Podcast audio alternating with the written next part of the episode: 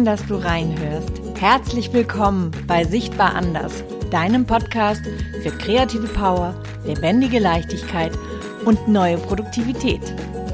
Mein Name ist Verena Meyer-Kolbinger und ich freue mich riesig, dass du wieder reinhörst.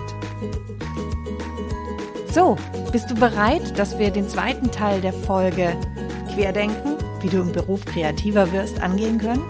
Dann lass uns loslegen.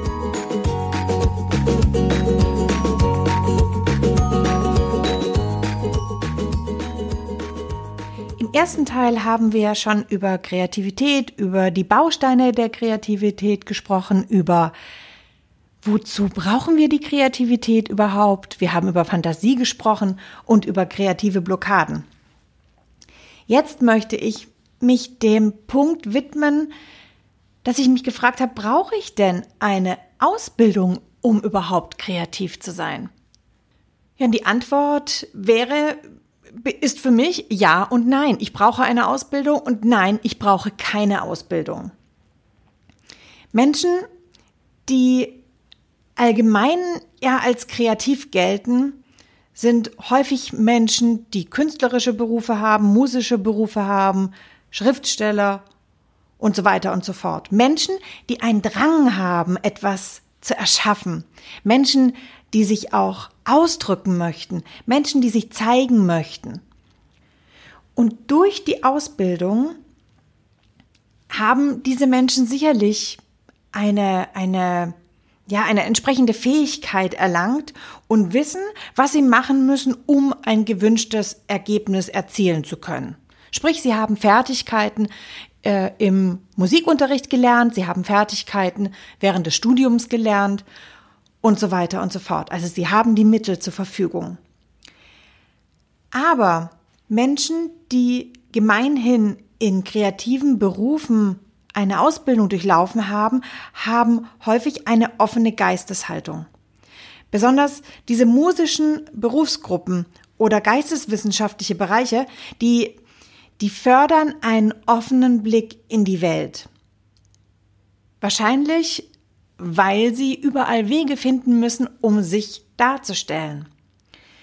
Aber schon, wie wir das in der Schule schon kennen, sind eben meistens gerade diese musischen Fächer, in denen wir diesen offenen Blick, diesen neugierigen Blick in die Welt lernen, genau die Felder oder die Fächer, die, die unsere kindliche Kraft der, der Erfindung erlauben und eine Form von persönlicher Interpretation zulassen. Oft werden diese Fächer belächelt und als unwichtig abgetan. Ich hatte jetzt erst wieder ein Elterngespräch in der Schule und da wurde gesagt, ja, im Musikunterricht und so und im Kunstunterricht, da gibt's ja keine Noten, das sind ja so die freien Fächer. Also es bekommt eine, eine, einen, einen, einen oft unwichtigeren Stellenwert. Sie stehen häufig hinter den sogenannten Hauptfächern wie Mathematik und Co. Dabei bieten doch genau gerade auch diese Fächer, also diese Hauptfächer, diese anstrengenden Fächer wie Deutsch, Mathematik, Wirtschaft, Physik, ein riesiges kreatives Spielfeld, eine Spielwiese. Natürlich müssen wir erst die Fertigkeiten lernen. Aber vor lauter Fertigkeiten wird oft nicht die Freiheit gesehen, die auch darin liegt. Weil fragen wir doch mal einen Mathematiker. Ein Mathematiker wird sagen, Mathematik ist kreativ, ist hochkreativ. Ja, also soweit zum Thema Ausbildung. Es geht darum, um kreativ ausgebildet zu werden, geht es darum, eine offene Geisteshaltung zu haben. Und damit kommen wir auch zum nächsten Punkt, den ich als sehr wichtig empfinde, wenn wir uns um das Thema Kreativität drehen wollen. Kreativität ist ja per Definition etwas, was offen ist für Neues. Offen für Neues ist in erster Linie für mich Neugierde. Und ich möchte jetzt da an der Stelle zurückgreifen auf das bekannte Persönlichkeitsmodell Big Five. Das kennen ja sicherlich viele. Allgemein geht es darum, dass bei den Big Five fünf Persönlichkeitseigenschaften unterschieden werden. Und jede unserer, unserer persönlichen Eigenschaften setzt sich wiederum aus diesen fünf Hauptdimensionen zusammen. Diese Hauptdimensionen sind zum Beispiel Offenheit für Erfahrung, also ich bin aufgeschlossen. Ich bin, eine weitere Dimension wäre, ich bin gewissenhaft. Da steckt auch der Perfektionismus drin, der Drang weiterzukommen. Eine weitere Hauptdimension ist die Extraversion, die Geselligkeit, der Drang nach außen zu gehen, der Drang sich zu, kombi zu verbinden, zu kommunizieren. Die nächste Hauptdimension, die vierte, ist die Verträglichkeit. Also die Fähigkeit, Rücksicht, Rücksicht zu nehmen, Kooperationsbereitschaft, aber auch Empathie. Und zu guter Letzt die fünfte Hauptdimension, der Neurotizismus. Ein schrecklich schweres Wort. Neurotizismus. Ja, also emotionale Labilität und Verletzlichkeit. Also eine sehr, wie, ja, auf sich, auf, nach innen gewandte Eigenschaft. Diverse Studien, die es zum Thema Kreativität, wo kommt Kreativität her, kann ich Kreativität trainieren und so weiter und so fort, haben genau diese fünf Eigenschaften aus dem Persönlichkeitsmodell Big Five untersucht. Und was sie herausgefunden haben, ist, dass besonders viele kreative Menschen die Eigenschaft Offenheit für Erfahrung, also den Bereich Neugierde, stark im Persönlichkeitsprofil hatten.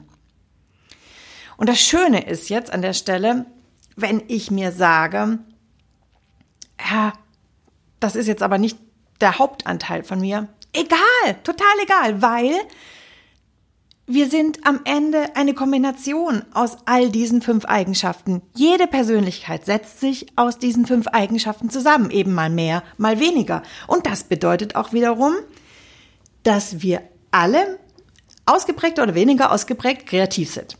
Das ist doch super, yuppie schon mal. Wenn wir diesen Bereich Neugierde jetzt hier nochmal genauer betrachten, wie kann Neugierde mich im Beruf voranbringen? Dann stelle ich mir die Frage, was, was, was steckt denn hinter Neugierde? Hinter Neugierde steckt Altbekanntes in, in Frage zu stellen, eventuell, was besonders schwierig ist, Glaubenssätze über Bord zu werfen und am Ende quer, quer zu denken.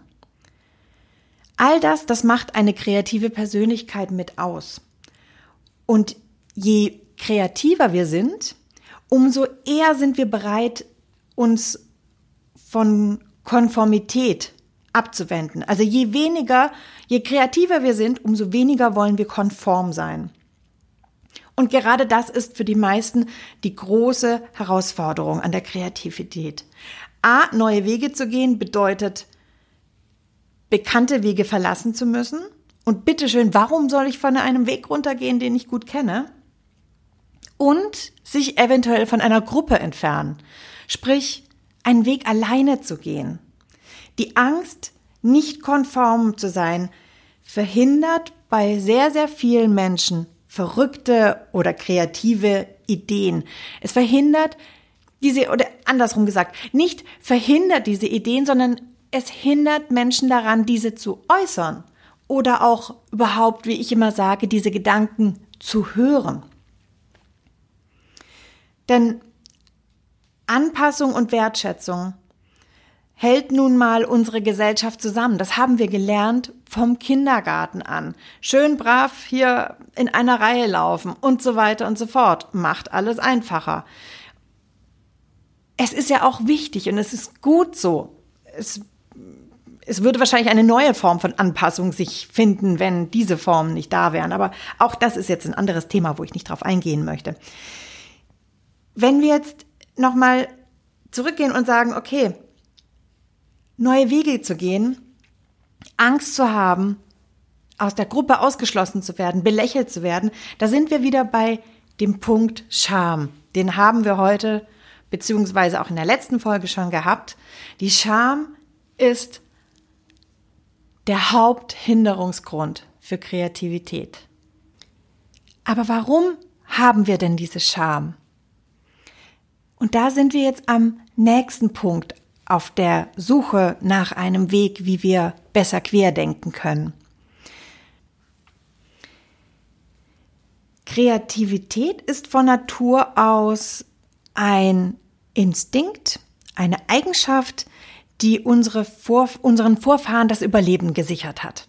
So wie der, der Fluchtinstinkt.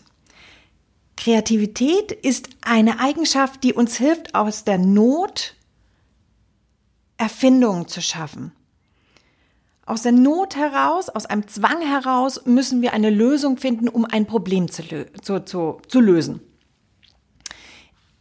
Ich habe in, in, den, in den letzten Wochen hatte ich mal wieder den Film gesehen, Apollo 13.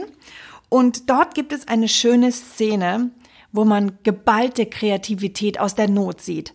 Und zwar, die Jungs hängen ja da oben in ihrer in ihrer, ich glaube, es ist, ist eine Kapsel oder Raumkapsel, egal jetzt, wo sie hängen. Sie hängen auf jeden Fall in einem kleinen Raum und sie werden sterben.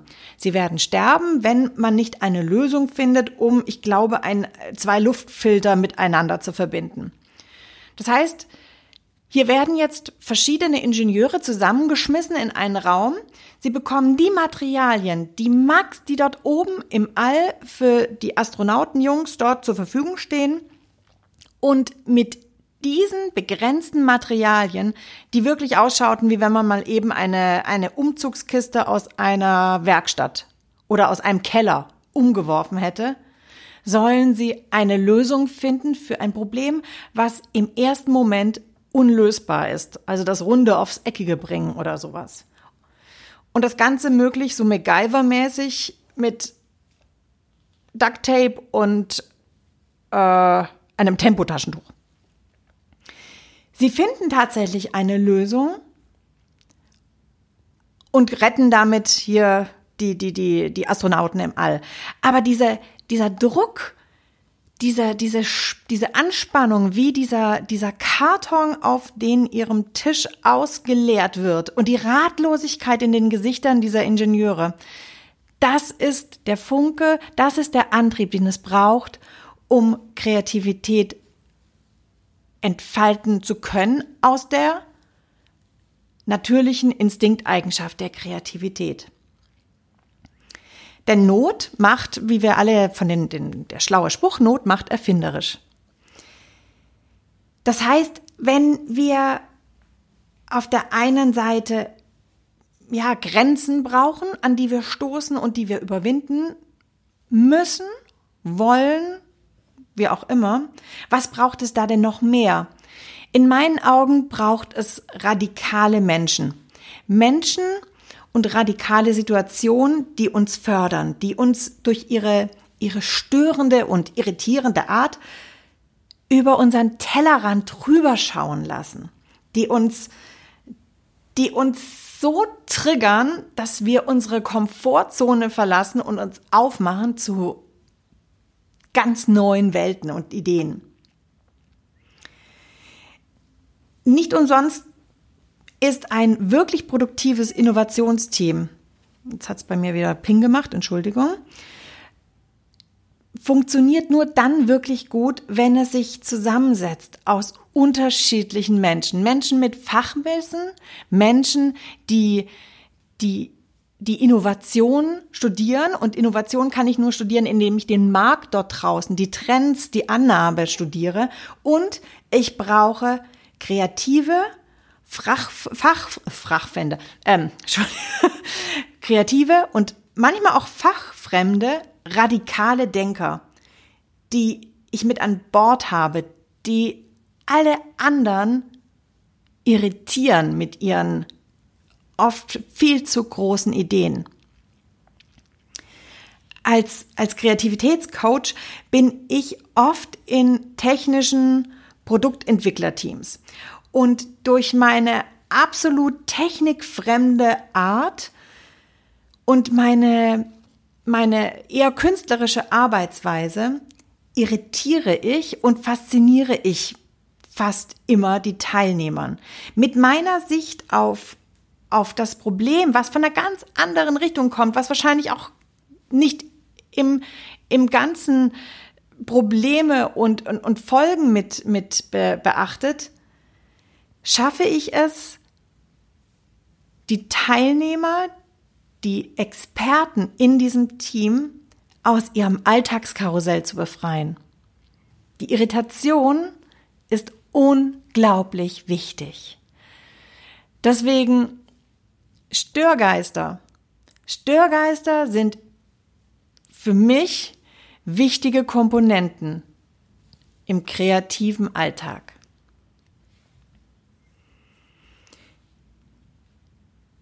Neben diesen Störgeistern gibt es noch eine, einen weiteren Aspekt. Wenn ich gestört werde, versuche ich, wie ich vorhin schon beschrieben hatte, zu flüchten.